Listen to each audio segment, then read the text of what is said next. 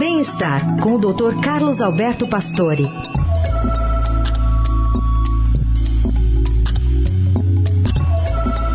Doutor Pastore, como vai? Bom dia. Bom dia, Carol. Bom dia, Heisen. Bom dia. Bom dia, ouvintes.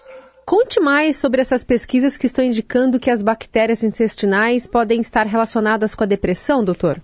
É, esse, esse tema está realmente muito em voga, porque realmente a história das bactérias intestinais, cada vez mais a chamada microbiota, vem sendo trabalhada e essa publicação na revista Nature eh, mostrou que os biologistas e os psiquiatras concordam que uma dieta saudável é muito importante para a saúde mental.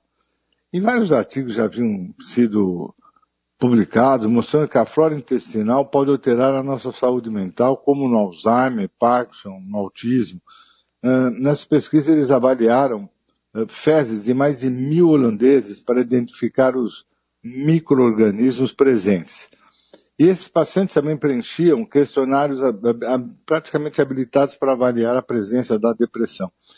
Esse trabalho mostra a evidência sólida da relação entre a presença de micro-organismos, essa microbiota que eu comentei, e a saúde mental. Os cientistas detectaram 16 tipos de bactérias associadas à depressão. Quer dizer, não há dúvida que a depressão é uma doença que tem causas complexas, né? E será necessário, eu acho, trabalhar muito sobre caracterizar essa solução. Mas o que chama atenção é que é, é, quando você tem a mente comparando com o uso de medicação, as alternativas com o uso de alimentação, além de ser mais barato e mais saudável, né, tirando efeitos colaterais da medicação, pode ser realmente uma ferramenta complementar para tratar essas situações. Né? Acho que na linha psiquiátrica é muito importante, porque as medicações são muito potentes, com muitos efeitos colaterais, e talvez essa alternativa de uma dieta saudável, de uma dieta adequada, que é o que são os trabalhos vêm trazendo, possa colaborar no tratamento dessas doenças mentais. Né?